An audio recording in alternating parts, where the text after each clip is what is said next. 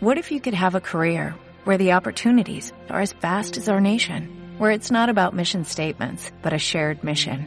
At U.S. Customs and Border Protection, we go beyond to protect more than borders, from ship to shore, air to ground, cities to local communities. CBP agents and officers are keeping people safe. Join U.S. Customs and Border Protection and go beyond for something far greater than yourself. Learn more at cbp.gov/careers. Bienvenidos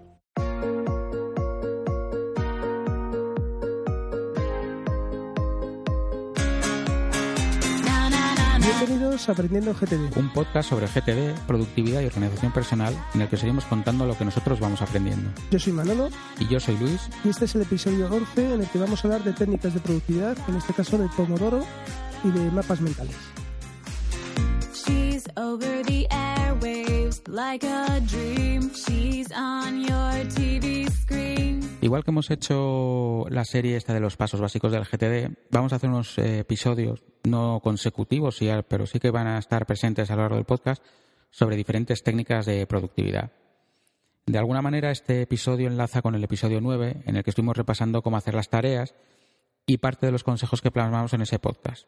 Hoy lo que pretendemos es pues daros un poquito algunas técnicas y consejos un poco más avanzados en el que os ayude a llevar a cabo vuestras tareas. Para muchos de nosotros el GTD es una técnica de productividad en sí misma, ¿no? Realmente recordemos que aparte de ser una técnica de productividad es un proceso bastante más complejo. Lo que pretende es eh, recopilar, procesar, organizar, evaluar y hacer las tareas. En este caso, bueno, pues habíamos pensado en, en ir dando algunas técnicas que pueden ser complementarias y que nos ayuden a ser un poquito más productivos. Y vamos a empezar con la técnica Pomodoro. Bueno, la técnica Pomodoro es un método que sirve para mejorar nuestra administración del tiempo que fue desarrollado por Francesco Cirillo en los años 80. Es una técnica que usa un reloj y se usa el tiempo dedicado al trabajo en intervalos de 25 minutos llamados pomodoros. Esto, como siempre, es flexible. Cada pomo, entre pomodoro y pomodoro siempre hay una pausa y que sean de 25 minutos, pues hay que ser un poco flexibles. En unas ocasiones tendrán que ser de 25 y en otras pueden ser de 30.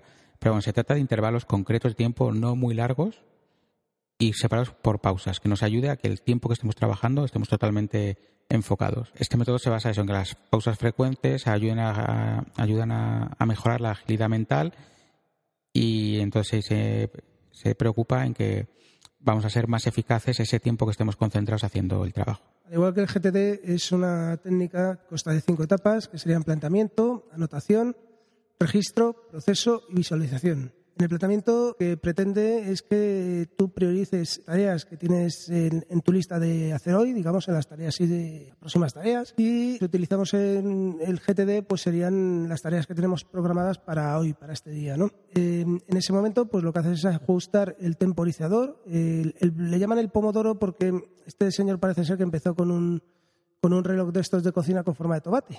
Y entonces, pues ahí viene lo del pomodoro. Ajustaríamos nuestro temporizador a 25 minutos y empezaríamos eh, un periodo de trabajo de máxima concentración y de un trabajo intensivo. Si en ese periodo nos, nos interrumpen, pues digamos que ese, ese periodo de tiempo ya no nos sirve, no, no le podríamos considerar que es un pomodoro. Cuando terminamos eh, esos 25 minutos que estamos trabajando de forma intensa, pues anotar- marcaríamos la tarea o las tareas que hayamos completado y dejaríamos un, un descanso de cinco minutos. ¿Y qué marca este señor? Cada cuatro pomodoros, pues que tenemos que hacer eh, un descanso más largo de 15 o 30 minutos. Entonces me estás diciendo que si tú estás currando ahí en, en tu tiempo que te has planteado y de repente te llaman y te interrumpen, ya todo ese tiempo no, no sirve y tienes que volver a empezar de cero. Efectivamente, tendrías que volver eh, a, centrarte y a empezar el, el temporizador y empezar a trabajar Claro, nuevamente. esto te hace espabilar y poner el móvil en silencio y boca abajo, pero vamos, a lo bestia. Además, Sí, yo creo que lo que lo que intenta es concentrarte en periodos a lo mejor cortos, ¿no? 25 minutos, pero que trabajes a, a fondo en ese momento y luego pues, pues descanses un poco. aún así el, el autor eh, siempre habla de cosas físicas, es una técnica muy artesanal porque él habla de un temporizador físico, como dices tú, él, él usaba el clásico temporizador este de, de la cocina, de dos mitades que le das la vuelta y que además con forma de tomate, una lista de hojas en la que va apuntando las diferentes tareas para ir tachándolas y haciendo una X. Pero bueno, todo esto ha, evolucionado mucho. Ahora hay un montón de aplicaciones. O sea, no nos vamos a decir las aplicaciones porque es que hay cientos de aplicaciones basadas en la técnica Pomodoro o en la técnica de, de bloqueo de tiempo, que es muy parecida al Pomodoro. O sea, lo de crearte bloques de tiempo y luego los vas moviendo con sus pausas.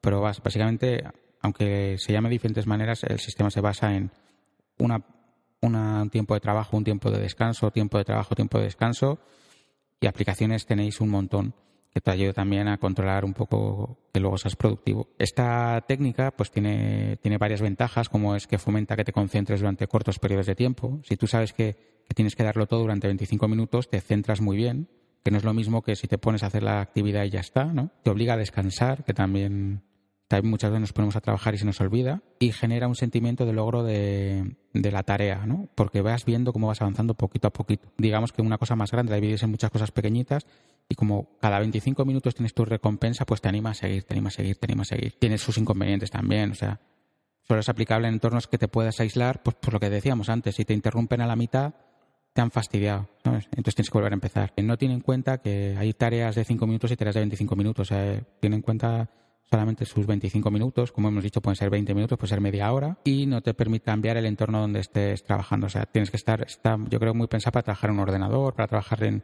un escritorio, pero no para alguien que se esté moviendo de lado a lado. La próxima técnica de productividad que queríamos traeros hoy es la de mapas mentales, eh, porque bueno, pues eh, precisamente el pasado 26 de noviembre hemos tenido una charla en el Guncan, en el grupo de usuarios Mac de la Comunidad de Madrid, en la que vino Serantes a impartirnos una charla sobre mapas mentales. Mapas mentales eh, o Mapping Mind es una técnica que creó Tony Buzan en 1974 y eh, lo que pretenden aquí es que está muy pensada para, para, mm, para las tormentas de ideas y entonces ir organizando esas ideas en torno a una idea central o de un concepto. ¿no? Para ello, pues se van trazando líneas alrededor de esa idea central y se van organizando todos los conceptos. Esas líneas incluso pues van, son de distintos colores y van cambiando de, grosor según estén más cerca de la idea central o más alejadas. Y lo que pretende es que pues, eh, sea una, una, una cosa muy visual, ¿no? La cual pues directamente veas eh, la idea central y todas las ramificaciones que tienen, las puedas identificando pues, por formas, por colores, eh, etcétera, ¿no? Que sea todo muy, muy visual. Inicialmente, yo recuerdo cuando empecé con los mapas mentales, lo que teníamos es un cuaderno enorme de estos de tamaño de INA3 y un montón de rotuladores o de lapiceros para poder eh, ir dando colores a las distintas ramas que queríamos hacerlo. Ahora ya, bueno, pues esto ha pasado a la historia y hay unas, hay unas aplicaciones en todos los entornos, tanto en Windows como en Mac, como en Linux, que son muy, muy visuales y te ayudan a crear las ramas con, con muchísima facilidad. Sí, Realmente está, está muy bien. Serantes en la aplicación nos decía que aplicada al GTD puede ayudarte a, a identificar prioridades, a planificar tus tareas y puede incluso ayudarte a salir algún bloqueo de al estar centrado en algo no eres capaz, pero al tener la imagen global, ¿no? el, el- el dibujo general, pues te ayuda, te ayuda bastante. Comentaba yo con él que, además eh, MindNote, que es la aplicación que él nos estuvo comentando, tiene la posibilidad, habíamos, yo lo había leído hace tiempo y, he quedado con él que lo va a preguntar al, desarrollador, de luego exportar todo ese mapa mental como tareas a Omnifocus. Eso es una potencia brutal, o sea, porque te permite pensar de una manera gráfica y visual y luego que te lo dé todo ordenado de una manera eh, matemática como es la, la de la de Omnifocus. Este tema de los mapas mentales es bastante complejo y yo creo que, bueno, hoy vamos a dar unas pinceladas, pero le vamos a dedicar un episodio en concreto y traeremos pues a propios Serantes si podemos o alguien que, que, controle esto. Los mapas mentales tienen muchísimas ventajas. Como decía Manolo, eh, tienes, puedes obtener mayor claridad, porque ves todo el, todo el problema de golpe, que te ayuda a salir de bloqueos, te ayuda a la toma de decisiones. Por ejemplo, en la charla Serantes nos enseñó un mapa mental del Guncam de cómo había preparado la actividad gracias a un mapa mental y tenía desde la, desde la presentación a la logística,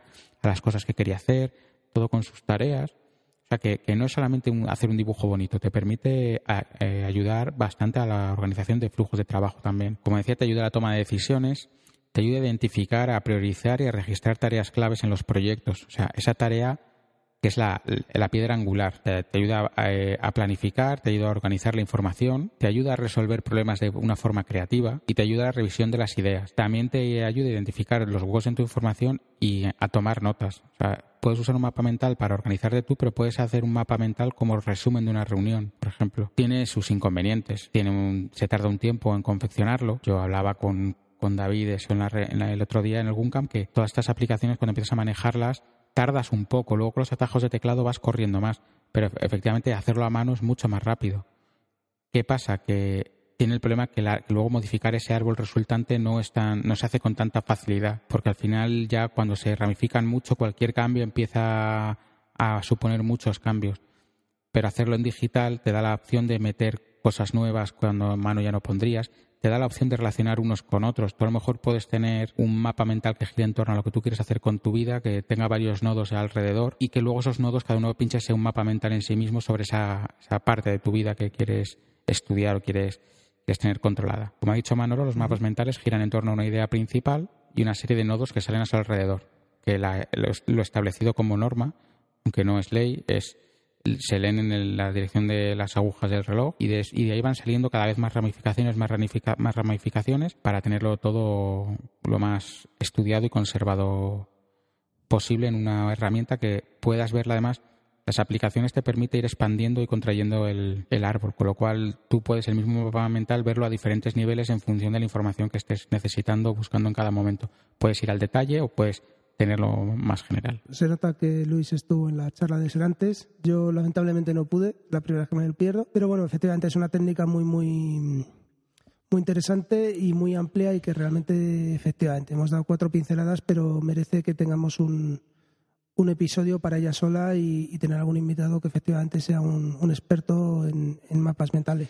Sí, yo, vamos, lo mismo que la técnica Pomodoro, tampoco tiene mucho más que contar y, y va a salir, ma- o sea, sí podríamos contar bastante más, pero básicamente con lo que os hemos contado es suficiente como para empezar a aplicarla y luego veréis que en, en diferentes programas iremos hablando de ello, os saldrán cosas o utilidades. Los mapas mentales es que se merecen un episodio además largo con un experto que nos cuente realmente no solo las bondades del sistema, sino cómo, cómo ponernos a trabajar con ello. Pero de todas maneras, bueno, yo creo que esto va a ser el final de otro episodio de Aprendiendo GTD. Pues si te ha gustado, te agradeceríamos que dejaras una reseña en iTunes o en Ivo para dar a conocer este podcast. Y puedes contactarnos tanto por email en aprendiendogtd.gmail.com o en nuestra web aprendiendogtd.com Eh, o en nuestros Twitter personales, el mío es arroba manolo-molero. y el mío es arroba lsblasco. También tenemos el Twitter del podcast, que es arroba aprendegtd. Y por supuesto en el grupo de Telegram, tenéis el enlace en el texto, pero bueno, que es telegram.me barra aprendiendogtd. Y nada más, nos vemos en el próximo episodio. Venga, Hasta pronto. un saludo.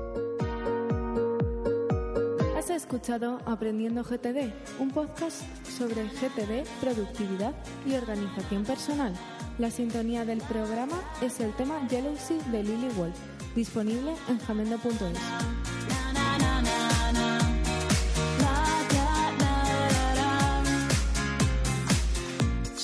Over the like a dream.